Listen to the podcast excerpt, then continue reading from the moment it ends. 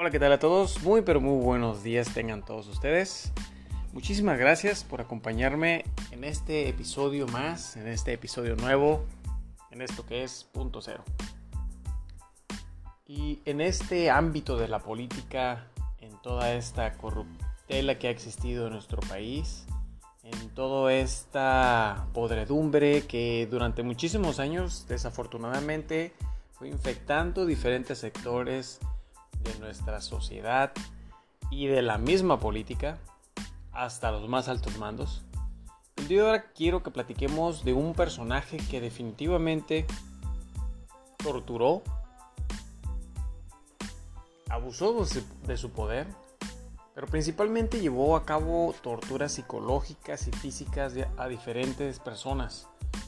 Y un caso muy mencionado, y el que muchos de ustedes probablemente van a recordar, es el del señor Israel Vallarta y de la muchacha francés Florence. Hablo del señor Luis Cárdenas Palomino, un policía, jefe de policía, quien fuera muy amigo de eh, Genaro García Luna, quien trabajó muy de cerca y de lleno con Felipe Calderón, con Vicente Fox, y que hace unos días, a las 4 y media de la mañana, es detenido allá en una casa en Naucalpan, en la Ciudad de México.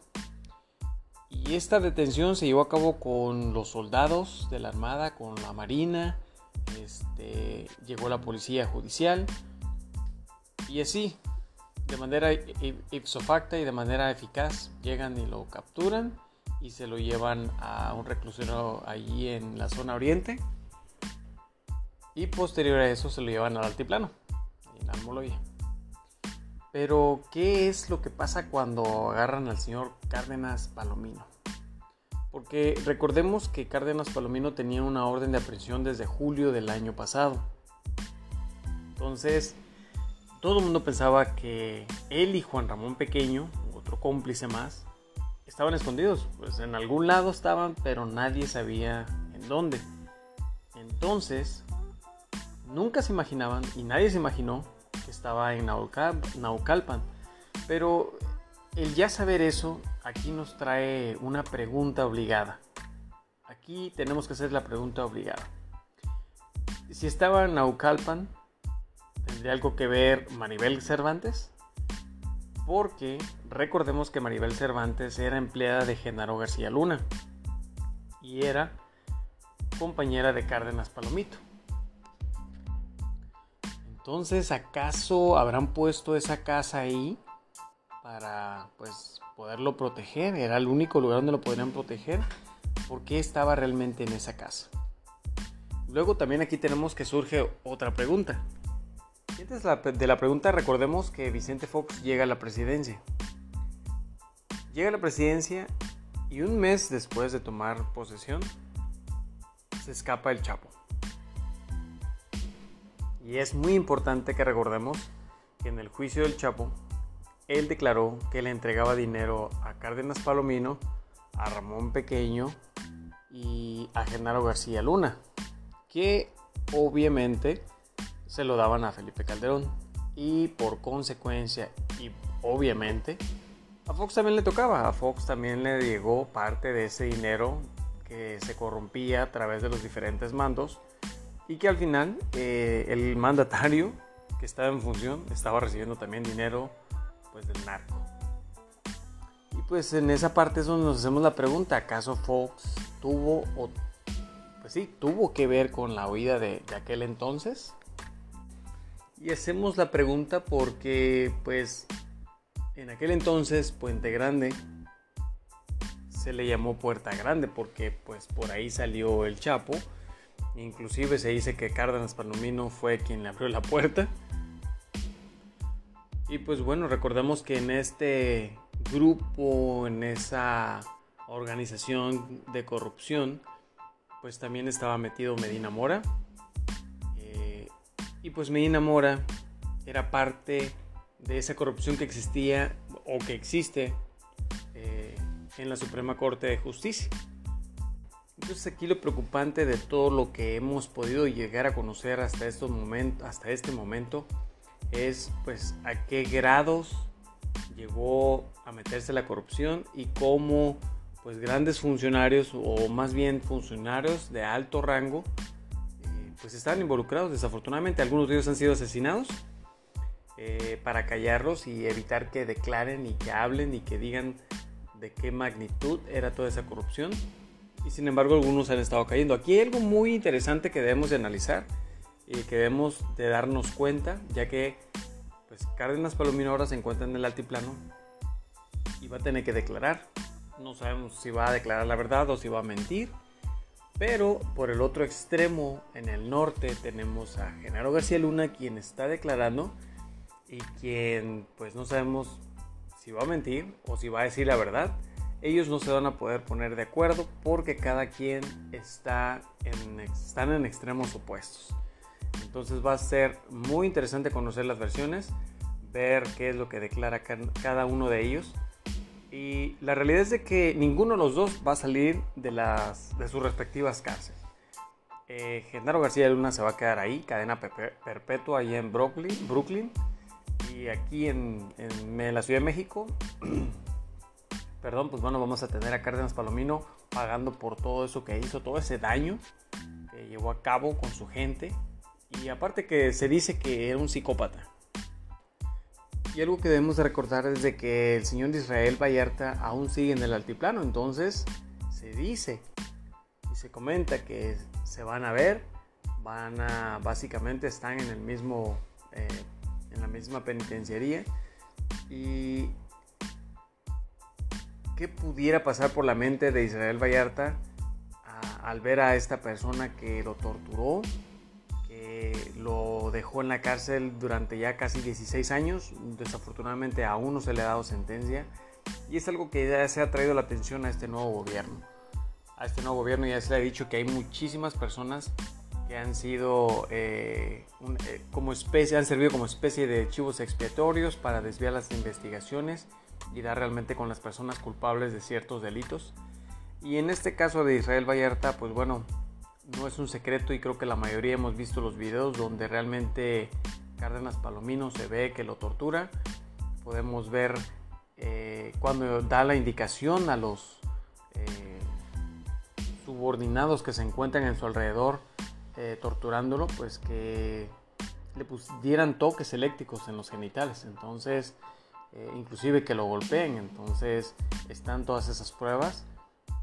No va a salir del altiplano, eso es más que obvio, eh, pero va a ser muy interesante ver qué va a decir la defensa, cómo va a dar la resolución eh, el jurado, el juez, y que pues en el caso de Israel Vallarta hay muchas cosas que, se desmembran de esa simulación que se llevó a cabo eh, allá en el 2015, 2005, perdón, y que pues bueno, hemos visto y hemos hablado de esto en otro, en otro podcast, en otro episodio en el que la simulación se llevó a cabo a través de una gran televisora, vamos a decir el nombre es Televisa, y que quien diera esas noticias eh, fue Carlos Loret de Mola, ya se trajo esto a la, atención, se ha hablado del tema y él, pues bueno, obviamente se ha defendido.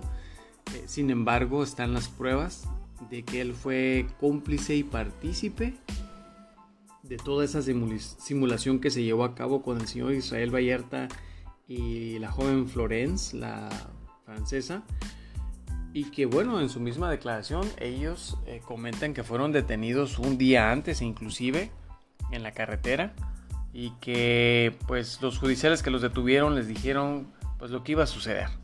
Ellos no se iban a tener que preocupar de nada, iba, a ser una simulación, si iba a ser este pues ese disque decomiso de armas y captura de, importantes narcotraficantes, personas que se dedicaban al trata de personas, eh, a la trata de personas y que pues bueno, ellos iban a estar bien, sin embargo, pues la realidad fue de que los metieron a la cárcel, los engañaron, los torturaron, los golpearon física y psicológica, ah, de manera psicológica y que pues desafortunadamente ese daño ahí está no ha sido reparado.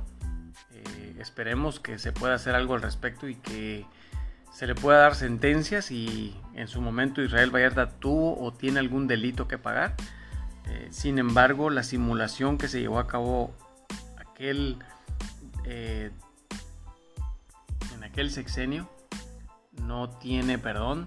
Creo que es algo que no se puede pasar desapercibido y no se puede permitir que se siga dando en un país que debe haber democracia y justicia, en el que, pues bueno, las leyes deben de estar realmente funcionando para eh, proteger y ayudar a la gente y a los delincuentes pues enjuiciarlos y encerrarlos para que paguen por sus delitos. Y esperamos que realmente la nueva fiscalía y esta nueva, nueva administración haga las cosas de la manera correcta y que puedan pagar por todo lo que hicieron. Afortunadamente no se fue a ningún otro país, estaba realmente aquí en México. Eh, desafortunadamente se tardaron en detenerlo.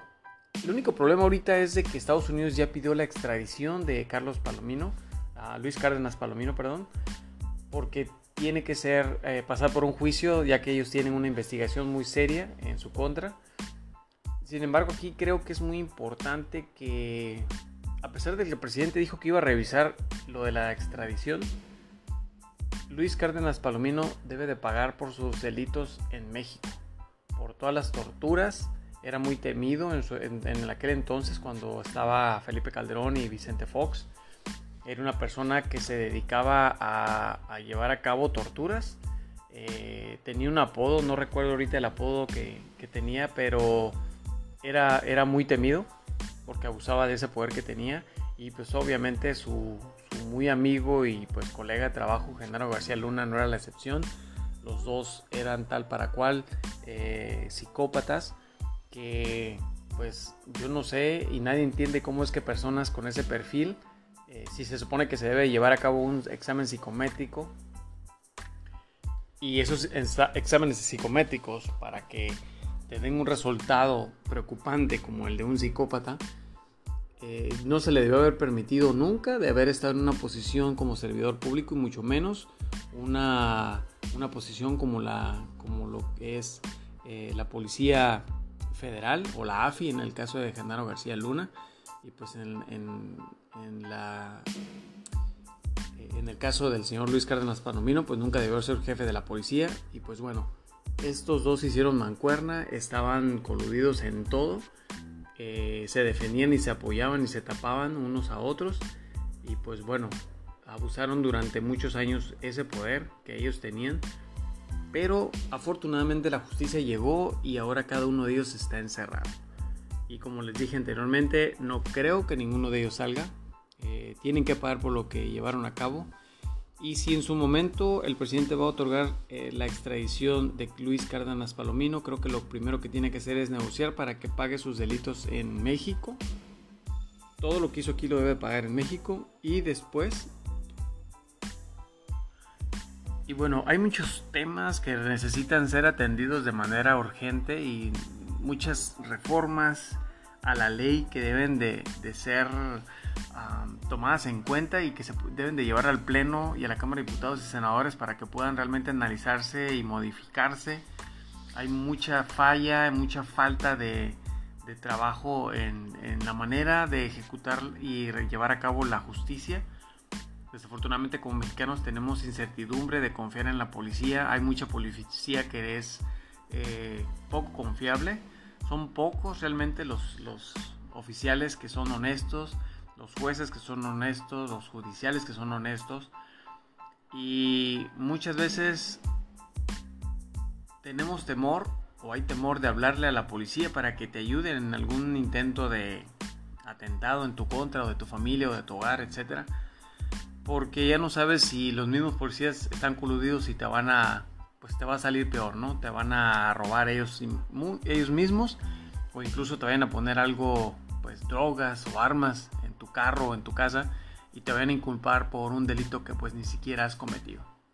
Entonces creo que es un trabajo muy, eh, ah, muy arduo, un trabajo que va a llevar tiempo, pero es un trabajo que deben de llevar a cabo y los mexicanos estamos demandando que haya un mejor sistema de justicia, que nuestras leyes realmente protejan nuestra vida.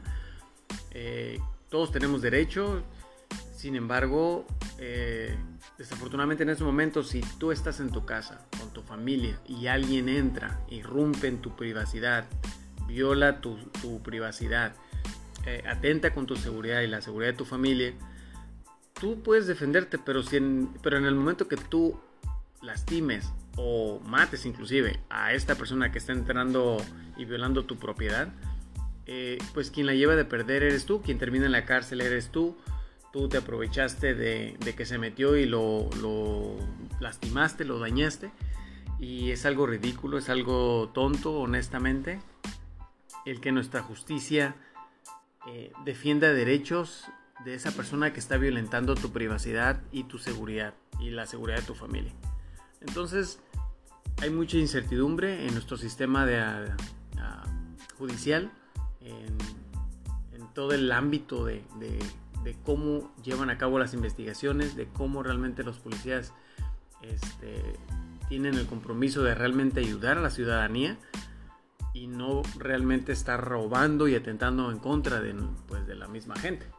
Entonces es un tema complejo, es un tema que preocupa mucho, pero no me quiero desviar. Lo que quería darles a conocer ahora es el caso de Luis Cárdenas Palomino. Afortunadamente ya está detenido, está en el altiplano, está compartiendo el lugar donde está encerrado desafortunadamente a Israel Vallarta. Y que bueno, vamos a ver qué sucede en los siguientes meses, en los, sí, en los siguientes meses, para este, pues, ver qué sentencia se le va a dar, cuál va a ser el juicio que va a llevar, cuáles van a ser las pruebas que va a presentar si es que este, quiere estar en libertad, lo cual, honestamente, si nuestro sistema de seguridad y, nuestro sistema judicial funciona, no lo van a dejar salir. Que pague por sus delitos y posterior a eso, pues que vaya y se presente, eh, bueno, que lo manden, lo extraditen a Estados Unidos para que pueda pagar por los delitos que haya cometido allá o los delitos que le estén imputando. Y que bueno, eh, honestamente esperemos que en este sentido vamos todos los mexicanos sentirnos tranquilos de ser, de estar protegidos por nuestro sistema judicial eh, y que bueno, creo que, lo que la mayoría de nosotros deseamos es eso, ¿no? Tener paz, tranquilidad, seguridad y que cuando necesites ayuda de ese cuerpo policíaco, pues realmente lleguen a auxiliarte, lleguen a apoyarte y lleguen a, darte protección y no a extorsionarte y tampoco a abusar de su autoridad. Bueno, con eso me despido. Hoy es eh, un día bastante ocupado, pero espero que este podcast breve les haya gustado. Nos estamos escuchando en el próximo episodio. Cuídense mucho y gracias por acompañarme nuevamente. No se olviden de, compartir, de platicar los temas, debatirlos con sus amigos y familiares y nos escuchamos en el próximo episodio.